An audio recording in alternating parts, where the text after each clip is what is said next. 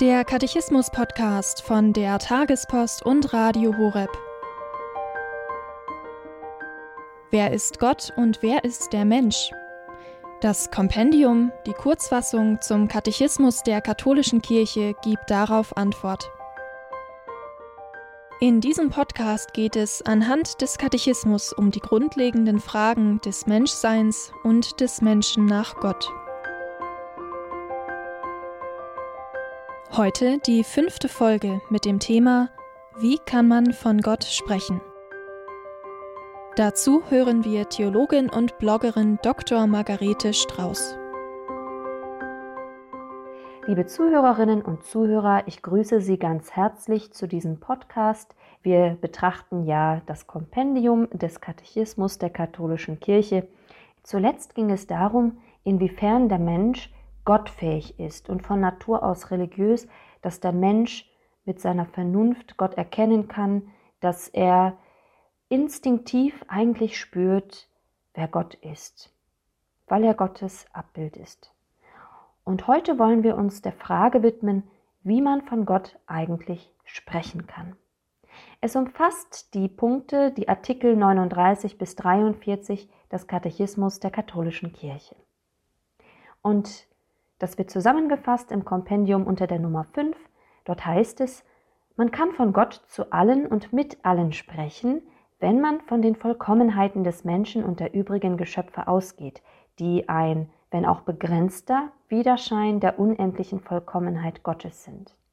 Dennoch müssen wir unser Sprechen unablässig von allem Bildhaften und Unvollkommenen läutern, wohl wissend, dass man das unendliche Mysterium Gottes nie ganz ausschöpfen kann.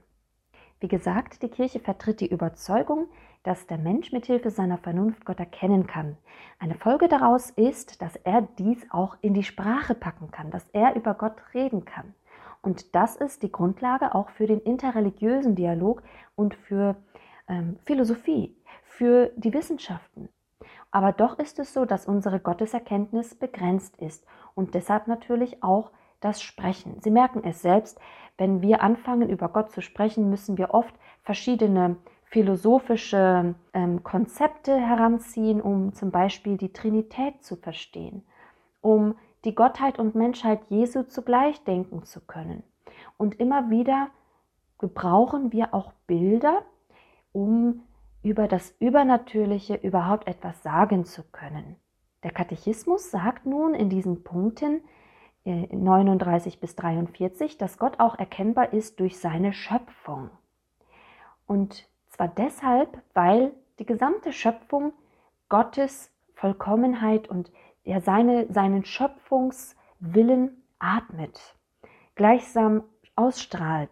Das heißt, in allem, was Gott geschaffen hat, erkennen wir durch die Gesetzmäßigkeit der Natur, durch ihre Güte und Schönheit, Gottes Güte und Schönheit, ihn, der die Wahrheit ist, der, ja, wir erkennen durch die Logik der Natur den Logos, wir erahnen das dahinter sozusagen.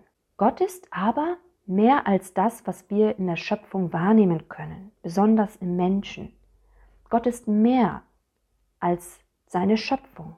Er ist nicht Teil der Schöpfung, er ist ihr ganz, ja nochmal, ganz von ihr zu unterscheiden. Und deshalb dürfen wir in unserer Sprache nicht vergessen, dass wir an unsere Grenzen geraten, dass wir also auch demütig bleiben müssen im Sprechen über Gott. Und schon im vierten Laterankonzil wurde gesagt, dass zwischen dem Schöpfer und dem Geschöpf man keine so große Ähnlichkeit feststellen kann, dass zwischen ihnen keine noch größere Unähnlichkeit festzustellen wäre. Der heilige Thomas von Aquin sagte, wir können von Gott nicht erfassen, was er ist, sondern bloß, was er nicht ist und wie sich die anderen Wesen auf ihn beziehen. Ja, liebe Zuhörerinnen und Zuhörer, das zeigt uns ja letztendlich, auch wenn wir uns in Tippelschritten gleichsam nähern, dem Geheimnis Gottes bleibt er für uns weitestgehend Geheimnis. Da wird immer ein Graben zwischen uns und Gott bleiben, zwischen der Schöpfung und dem Schöpfer. Und doch wissen wir einiges von Gott und es ist ja möglich, ihn immer mehr kennenzulernen. Aber wie ist das möglich? Das ist das Thema der nächsten Sendung.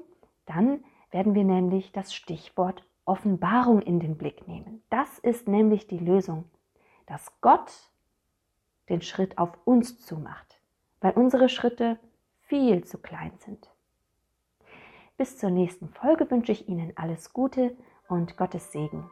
Machen Sie es gut.